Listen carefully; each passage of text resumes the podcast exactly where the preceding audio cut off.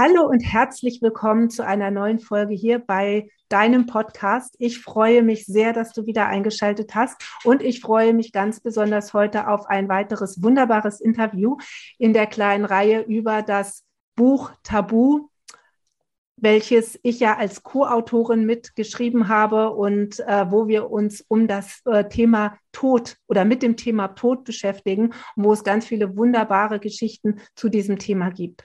Und heute habe ich eine liebe Mitkollegin äh, und Mitautorin äh, hier in diesem Podcast als Interviewgast, nämlich die liebe Birgit.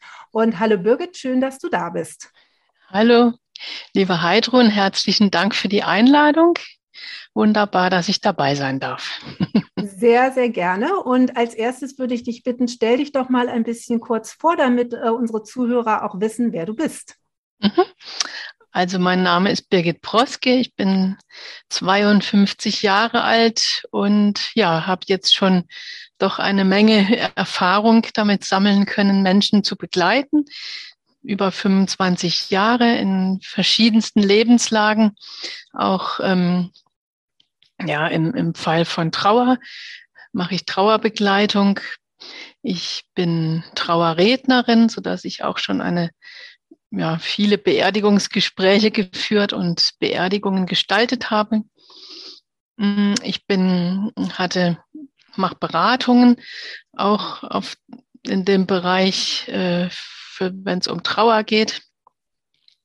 Und aktuell äh, habe ich eine Anstellung, da geht es darum, mit Senioren eben Vorsorge zu treffen. Also zum einen sie zu fragen, ähm, was ihnen wichtig war im Leben und jetzt noch wichtig ist und auf diesem Hintergrund dann ähm, zu beraten, wie die Patientenverfügung am besten gestaltet oder ausgestaltet werden könnte. Und aber auch, es geht auch darum ähm, zu schauen, was gibt es denn für Wünsche am Lebensende und ja, wie könnte Sterbebegleitung auch gut gestaltet werden bei den Menschen. Da bin ich in einer Einrichtung in Offenburg angestellt, Paul Gerhard Werk, und wir haben einige ein, stationäre Einrichtungen, wo ich dann eben die Menschen begleite, aber auch ähm, die Angehörigen zum einen und auch die Mitarbeitenden weiter fortbilde. Und das ist, das ist jetzt gleich mein anderes Standbein, ich bin auch ähm, freiberuflich als Dozentin tätig, eben im Bereich Sterben, Tod und Trauer dort Fortbildungen zu machen.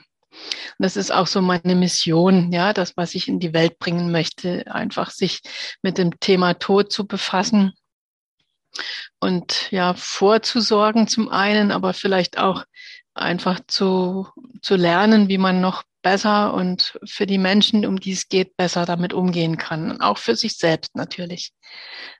Ja. Ja, wow.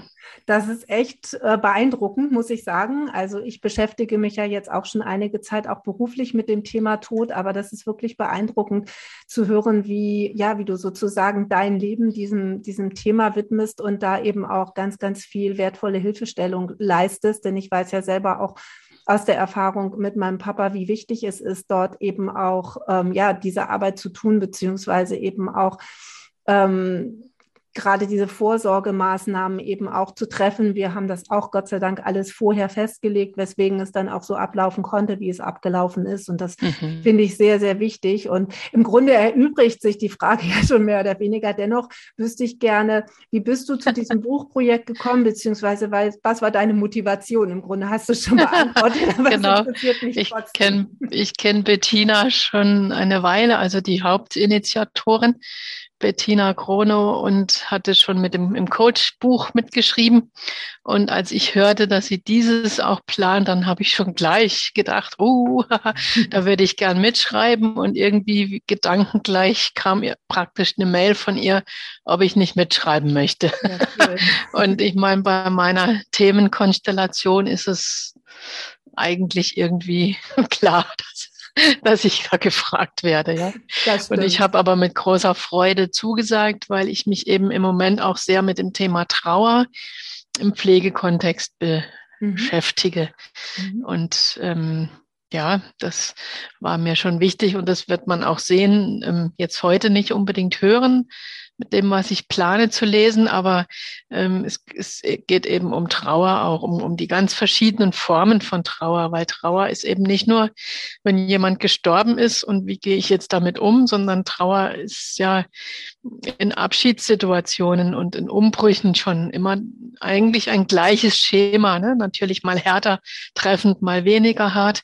Aber es geht eben immer darum, wie gehe ich damit um mit dieser Nachricht erstmal ja nur, dass jetzt da was passiert ist und dann die Frage, wie, wie, ja, wie greife ich das auf? Wie, wie verhalte ich mich jetzt dazu? Und wie schaffe ich es am Ende eben mein Leben als, auch wieder als gut und lebenswert zu erleben? Das ist natürlich in Trauerfällen beim Menschen das Stärkste dann, ja, ja. was dazu als Aufgabe auch ähm, zu bewerkstelligen ist, ja.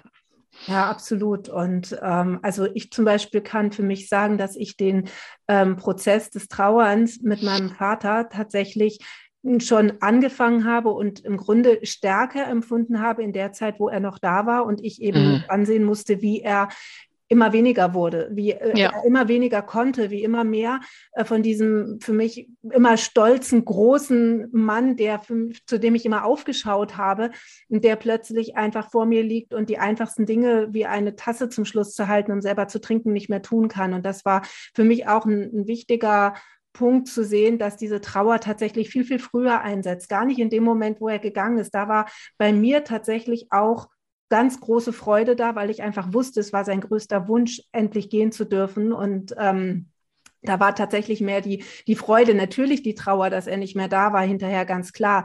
Aber äh, dieser Trauerprozess, der hat weitaus früher eingesetzt. Und das ist, glaube ich, ein wichtiger Punkt, den viele Menschen auch vergessen, dass ein Abschied nehmen nicht nur in dem Moment stattfindet, wo derjenige geht, sondern dass man auch vorher schon auf vielfache Art und Weise Abschied nehmen kann und dass das auch sehr, sehr heilsam sein kann, das eben frühzeitig einzuläuten, wenn man die Möglichkeit hat, weil es eben wie in unserem Fall natürlich eine längerfristige Sache war, wenn jemand ganz plötzlich aus dem Leben scheidet, dann ist das nicht so möglich. Aber auch da sollte man immer, wenn man sich von jemandem verabschiedet, das nicht lapidar tun, sondern einfach in dem Wissen, dass es unter, vielleicht nicht in dem Wissen, es könnte das letzte Mal sein, aber sich einfach bewusst verabschieden und mhm. ganz bewusst wahrnehmen, dass man, dass man diesen Menschen lieb hat, dass man ihn gern hat und dass man ihm vielleicht nochmal was Liebes mitgibt. Das finde ich, glaube ich, ganz wichtig. Ja, ja, genau, schön, dass du das sagst. Oder du hast selbst erfahren, wie man es ja auch hört, genau. Ja, ich schreibe eben in meinem Buchteil auch über Demenz und, und den mhm. Umgang damit, weil das ist natürlich gerade, was du ansprachst,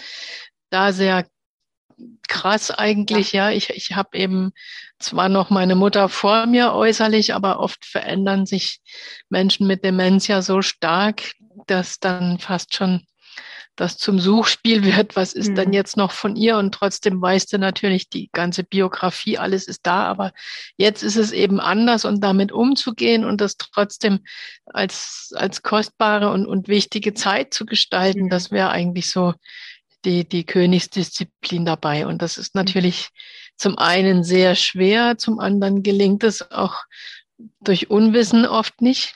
Ja, und ich glaube, mhm. da wäre so Begleitung auch nochmal sehr wichtig. Ähm, ja, dass man so an die Hand ein paar Dinge bekommt. Wie gehe ich denn um mit jemandem? Sage ich jetzt zum zwölften Mal, das ist aber doch nicht so und reg mich tierisch auf? Oder äh, gehe ich innerlich zurück und sage, okay, für Mutter ist das jetzt Realität? Also ja, nehme ich das auch an, und sie an in ihrer Realität jetzt, auch wenn ich nach außen halt denke, das stimmt doch gar nicht, was sie erzählt oder so, aber für sie ist es richtig, ne? Und darauf kommt es ja an. Ja. Absolut. Und damit dann umzugehen. Und da reiben sich viele schon ganz stark auf, auch, auch alte Ehepaare. Ich habe schon sehr viel erlebt. Also ich bin seit 2015 auch in der ähm, Pflege Branche unterwegs, also auch selbst im Heim gearbeitet und so und habe da viel gesehen und erfahren, auch eben, wie sich alte Paare dann auch da aufreiben, weil sie einfach genau diesen Schritt nicht gehen können, wenn er jetzt dement ist und sie nicht und mhm. ihn dann 15 Mal, 20 Mal ähm, da verbessert und sich aufregt und er regt sich auch auf, weil er ja auch schon spürt, ja, wer dement ist, ähm, der spürt ja ganz viel und da Also das Herz ist nicht dement, hat der Udo Bär geschrieben in seinem, also so heißt ein Buchtitel. Ein ganz, ganz toller, wichtiger Hinweis. Ja, es ist also dieses Spüren und dieses, die Gefühle, das ist eben da und, und vielleicht stärker denn je. Und das wäre ja auch mal ein Ansatz zu sagen, Mensch, Mutter war immer anders. Also jetzt weiß sie zwar vieles nicht mehr, aber guck an, ja, sie fühlt anders oder sie benimmt sich dann da auch anders plötzlich, ja. Hm. Es ist also, das ist so dieses Schatzkästlein, was man vielleicht da, diese Schätze, die man noch auch in der Demenz dann mit bergen kann. Das wäre eigentlich so das, wo ich die Menschen gerne zu anleiten oder anregen würde, dass sie eben nicht nur depressiv damit umgehen oder so. Natürlich ist es nicht schön, aber es ist so.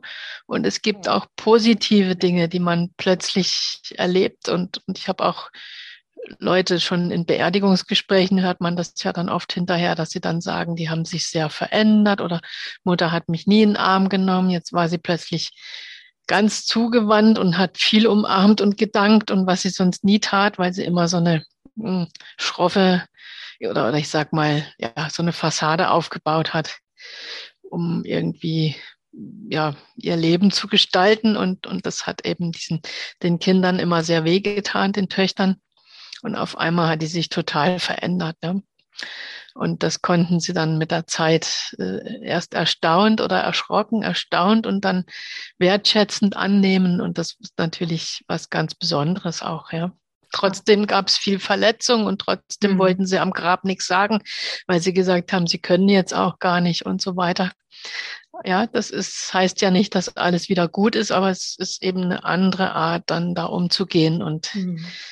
Wenn man das als Chance begreift und, und auch anpackt, dann ist das natürlich vielleicht wirklich noch, noch ein ganz wichtiger Teil im Leben, im Miteinander. Ja, absolut. Das sehe ich auch so. Das ist sehr, sehr wichtig, was du da ansprichst. Und ich denke, das ist auch eine ganz schöne Überleitung, denn jetzt äh, bin nicht nur ich gespannt, sondern sicherlich auch ganz viele jetzt zuhören, dass wir jetzt einen kleinen Ausschnitt aus deinem Kapitel äh, zu hören bekommen. Das ganze Buch äh, gibt es natürlich logischerweise im Handel zu kaufen, überall, wo es Bücher gibt. Ich verlinke das dann auch in den Shownotes beziehungsweise in der Infobox. Aber äh, jetzt mal ein kleiner Ausschnitt. Ich finde das immer ganz, ganz toll, das von den Autoren selber gelesen zu hören. Und da freue ich mich jetzt sehr drauf und ich werde es jetzt auch sehr genießen. Vielen Dank.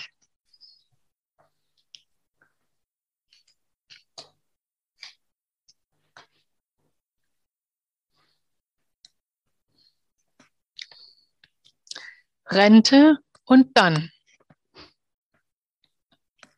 Ich stelle mal folgende Fragen. Was ist eigentlich das Alter? Was kommt auf mich zu? Was kann passieren? Worauf sollte ich achten? Wie sieht meine bisherige Lebensbilanz aus? War es ein erfülltes Leben? Fehlte etwas ganz besonders, dem ich mich noch zuwenden kann? Was war gut und fantastisch und was schwierig? Was könnte ich weitergeben an andere Menschen? Wo meine Ressourcen einbringen? Was würde mich erfüllen und mir Freude bereiten? Gibt es da etwas jeweils für Körper, Geist und Seele? Was macht mein Leben auch im Alter lebenswert? Haben Sie Lust, diese Fragen jetzt einmal für sich aufzuschreiben und darüber nachzudenken? Dann tun Sie das gerne. Sie können auch in ein Büchlein alles hineinschreiben und das immer bei sich tragen, hier und da einen weiteren Eintrag dazu machen. Das sind ja keine Fragen, deren Antwort man aus dem Ärmel schüttelt. Und wer weiß, wie Sie diese Fragen in drei, fünf oder zehn Jahren beantworten würden. Auch das kann sehr interessant werden, zu sehen, was sich verändert, was sich verschiebt und nun wichtiger wird und was bleibt.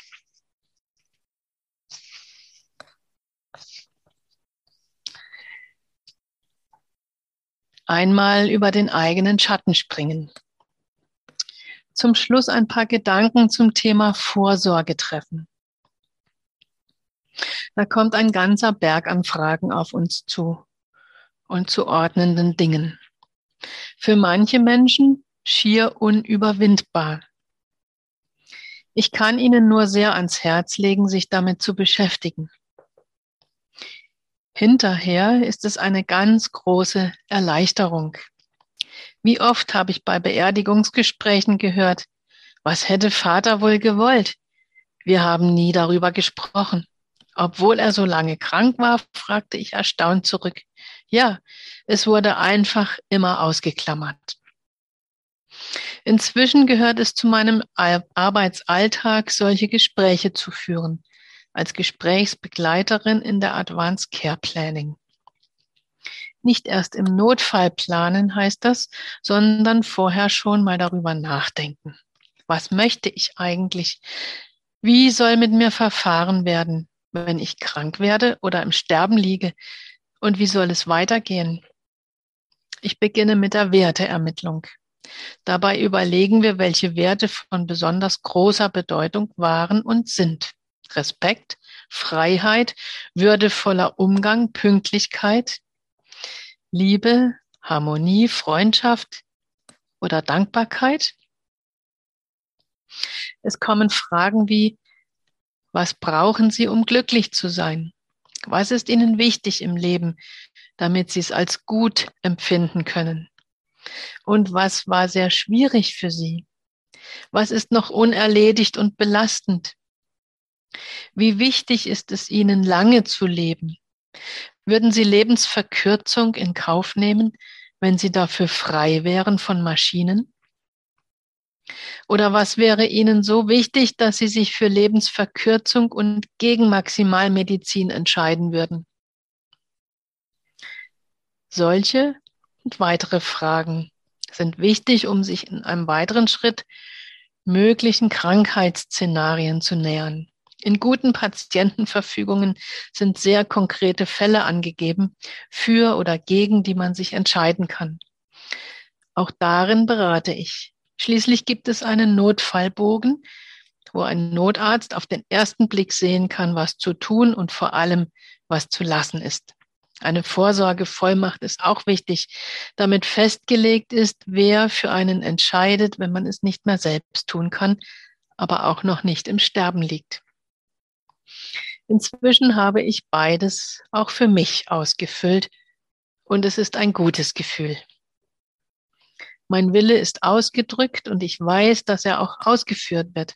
Das ist ja der Sinn dieser Arbeit, dass man vorausdenkt und plant und im Notfall nicht noch planlos herum überlegen muss und alles, was alles mit einem getan wird, was man eigentlich ja ablehnt.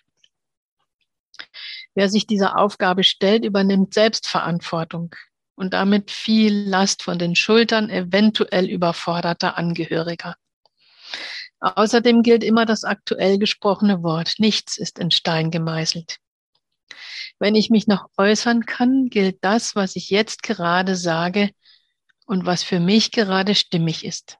Es ist einfach ein gutes Gefühl und ich kann mein Leben in aller Ruhe genießen. Zum Abschluss meines Beitrages hier im Buch ein Gedicht von Hermann Hesse, ein sehr bekanntes, das heute vielleicht noch einmal anders klingt in Ihren Ohren. Betreten wir mit ihm die Stufen ganz neu, lassen wir uns ermutigen, auch schwere Themen auszuhalten, weil sie dran sind und unser Leben damit runder wird. Es ist nicht logisch auszuklammern, was unweigerlich kommt und im Zweifelsfall auf nichts vorbereitet zu sein. Hermann Hesse, Stufen. Wie jede Blüte welkt und jede Jugend dem Alter weicht, blüht jede Lebensstufe, blüht jede Weisheit auch und jede Tugend zu ihrer Zeit und darf nicht ewig dauern. Es muss das Herz bei jedem Lebensrufe bereit zum Abschied sein und Neubeginne, um sich in Tapferkeit und ohne Trauern in andere neue Bindungen zu geben. Und jedem Anfang wohnt ein Zauber inne, der uns beschützt, der uns hilft zu leben. Wir sollen heiter Raum um Raum durchschreiten, an keinem wie an einer Heimat hängen. Der Weltgeist will nicht fesseln uns und engen. Er will uns Stuf um Stufe heben, weiten. Kaum sind wir heimisch einem Lebenskreise und traulich eingewohnt, so droht Erschlaffen. Nur wer bereit zu Aufbruch ist und Reise, mag lähmender Gewöhnung sich entraffen. Es wird vielleicht auch noch die Todesstunde uns neuen Räumen jung entgegensenden. Des Lebens Ruf an uns wird niemals enden. Wohl an den Herz, nimm Abschied und Gesunde. Danke, liebe Birgit. Das war wirklich sehr, sehr berührend und eindrucksvoll. Und ein ganz, ganz wichtiges Thema, was ich auch erleben durfte. Denn Gott sei Dank haben wir mit meinem Papa im Vorfeld alles besprechen können. Er hat genau niedergelegt, was er sich wünscht. Wir haben sogar seinen letzten Gang mit ihm besprochen, was er gerne möchte und konnten das genauso umsetzen, wie es seinen Wünschen entsprochen hat. Und ich bin sehr dankbar, dass wir diesen Weg so gehen konnten und durften. Und ich finde das unfassbar wichtig, dass ja, dass dieses Tabu auch darüber gebrochen wird, dass unter den Lebenden über das Sterben und über den Tod gesprochen wird, denn niemand entkommt diesem Thema. Das ist ganz einfach so. Und ja, ich finde es wirklich, wie ich schon zu Anfang sagte, wirklich beeindruckend, dass du dein Leben diesem Thema widmest, denn es ist sicherlich auch nicht immer ganz einfach, ähm, ja, damit klarzukommen, so viel an Trauer und vielleicht auch an Leid immer wieder sehen zu müssen. Kann ich mir vorstellen. Ich bin ein sehr lebensfroher, humorvoller Mensch. Das mhm. ist ein gutes Gegen Gegenpol. Wunderbar. Dann, naja, dann habe ich Musik, die mich äh, einfach erfüllt. Und ja, ich habe so mhm. auch als Hobby das Orgelspiel. Ich habe Tiere, liebe ich und Natur. Also da gibt's schon einiges, aber ja. und ich habe mich selber natürlich sehr auseinandergesetzt. Ja, mhm. vor 20 mhm. Jahren ist es jetzt in dem Jahr her, sind meine Eltern beide auch gestorben innerhalb von einem Monat. Und äh, ja, das, da habe ich ja auch viel dann durchlebt und durchlitten und äh, weiß, was Trauer heißt und mhm. habe die auch gut überwunden, wie man sieht. Ja. Mhm. Und mir ist es einfach ein Herzensanliegen, Menschen da ein Stück Scheu zu nehmen, sich damit zu befassen und dann einfach, dass sie dann einfach besser äh, damit umgehen können, sei es am Arbeitsplatz oder ganz persönlich. Und auch am Arbeitsplatz ist ja persönlich, ja. Also ja. das ist ja das, wenn ich am Sterbebett sitze und jemanden begleite und immer denke, oh Gott, oh Gott, und Tod ist furchtbar und ich muss auch sterben und, und, und ja, das, das, das, dann ist man ja eben nicht gut in der Begleitung, sondern deshalb finde ich das immer wichtig. Ich habe auch schon Kurse über mehrere Wochen gegeben mit Sterbe- und Trauerbegleitung, wo die Leute sich wirklich sehr verändert haben, wo sie dann auch sagten, Mensch, das ähm, hat mich jetzt, ich dachte, ich hätte das schon viel mehr verarbeitet, ne? dann brachen auch Dinge auf. Mhm. Aber das ist ja gut. Ich sage immer, alles, was vorher ist, ist doch wunderbar. Und ja, also wenn man halt am Sterbebett sitzt und dann bricht's auf, ist es schwieriger. Da muss man halt auch dann damit umgehen, klar. Ja. Aber und mal fällt es einem leichter, mal schwerer, auch klar. Aber das ist einfach wichtig, dass man sich auseinandersetzt. Und wenn das fehlt, dann ist halt alles schwierig. Aber ich glaube auch das Leben, weil dann hat man so andere Prioritäten vielleicht oder muss noch was beweisen oder keine Ahnung. Ja, und ähm, was ich halt sehe und das kommt auch in dem Buch nochmal vor, es gibt ja in, in den Familien eben auch verschiedene Levels, ja, von die Angehörigen haben sich meistens ja ganz unterschiedlich auseinandergesetzt mit dem Thema Tod oder Sterben der Eltern zum Beispiel oder der eigenen, des eigenen Sterbens. Und das merkt man dann auch, dass manche dann einfach ähm, in, auf ganz unterschiedlichen Niveau da sind und manche verstehen das überhaupt nicht. Und ähm, das ist hier im Buch auch ein Beispiel, wo ich ebenso, damit fängt es auch an, dass eine Frau die Betreuungskraft anschnauzt, sie verlassen ja Mutter verwahrlosen, jetzt nehmen sie die doch mal aus dem Bett und machen sie einen Friseurtermin und ich will, dass sie Bingo spielt und so, ja. Und, und die Betreuungskraft sagt, Moment, Moment, die Frau ist hoch also sage ich jetzt so, die ist hochpalliativ, die, ihre Mutter liegt im Sterben, da machen mhm. wir keinen Friseurtermin. Und da merkt man, und das ist tatsächlich ein Beispiel gewesen, das habe ich mir nicht erfunden, das habe ich erlebt im Pflegeheim und vor ein paar Jahren. Ne? Und da merkt man einfach, dass die Angehörigen oft da auf so einem ganz anderen Level sind und, und es ist eben auch eine Aufgabe in der Pflege, Angehörigenarbeit und Pflege mitzumachen und dass sie ja, dass man mit ihnen spricht und äh, es gibt sehr schöne Büchlein heutzutage auch und so, ähm, die man dann auch mal weitergeben kann, ja, weil man kann ja immer nur einen bestimmten Teil jetzt gerade aufnehmen hier im Hirn und Herz vor allem, ja. Und, mhm. und wenn man dann was mit heim gibt und dann können die das daheim nochmal in Ruhe lesen, das ist, ich mache das ganz gerne oder habe so kleine Infosachen, schreibe ich schon mal selber auch. Äh, Essen und Trinken am Lebensende ist zum Beispiel so ein dramatisches Thema, ja, mhm. wo die mhm. Angehörigen die Krise kriegen und und man ihnen dann einfach sagen muss, nee, zum Sterbeprozess gehört dazu, dass, dass es ein Stoffwechsel Veränderung gibt und die Menschen wollen nicht mehr essen irgendwann. Genau. Das machen die von alleine. Ja. Cicely Saunders sagt so schön, die sterben nicht, weil sie, weil sie nicht essen, sondern sie essen nicht, weil sie sterben. Ja. Ja. Das ist genau der entscheidende Punkt. Aber das ist natürlich, wer sich nicht auskennt, klar, der denkt, um Gottes Willen, dann hole ich sie lieber heim. Hier wird, lassen sie sie ja verhungern und verdursten. Ja, das ist so äh, für alle immer das Schlimmste ist ja auch kein schönes, kein schöner Gedanke oder kein schönes Gefühl dann. Aber es ist eben nicht so, sondern irgendwann, wenn man so, ich sage immer, sterben ist so die Geburt ins andere, ne, was auch mhm. immer da kommt. Und ich muss ja raus aus dem Körper und den lasse ich ja hier so zurück. Und dieses Hinausschälen, und das ist ja ein Weg, der auch Kraft kostet und der mich immer mehr auch nach innen auf diesen Weg blicken lässt. Und das Äußere wird ganz wird immer unwichtiger irgendwann, so in den letzten Tagen und vielleicht auch in der Woche, aber letzten Tagen und Stunden auf jeden Fall.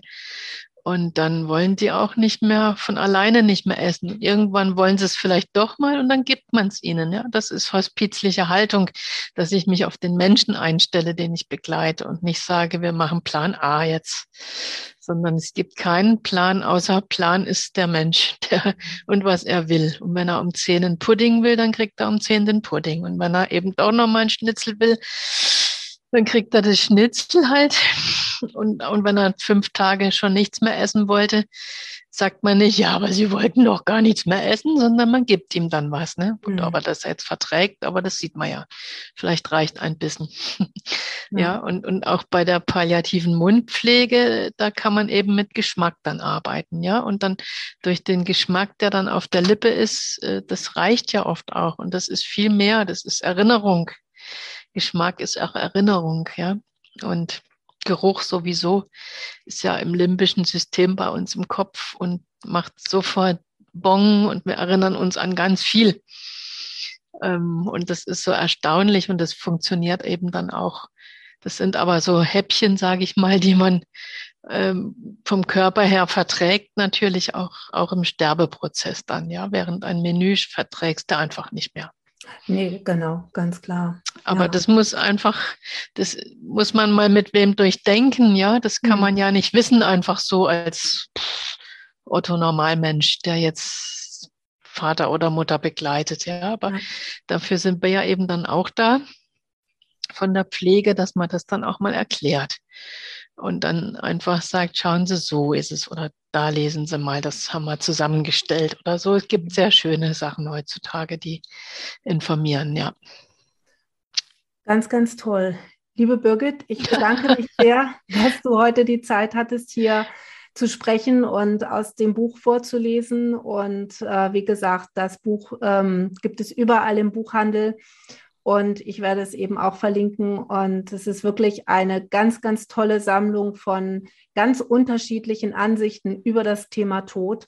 Und ähm, ja, ganz, ganz lieben Dank an dich für diesen wertvollen Beitrag. Ich freue mich sehr, dass du hier gewesen bist und ähm, ja, dass du meinen Podcast hier damit bereicherst mit deiner Erfahrung und mit deiner Arbeit. Wirklich ganz, ganz toll. Und äh, Ganz lieben Dank und an dich da draußen, die du zuhörst. Ähm, dir wünsche ich, dass auch diese Folge dir helfen mag, dieses Thema aus dem Tabu herauszuholen und die Angst vor dem Thema Tod und dem Thema Sterben zu verlieren.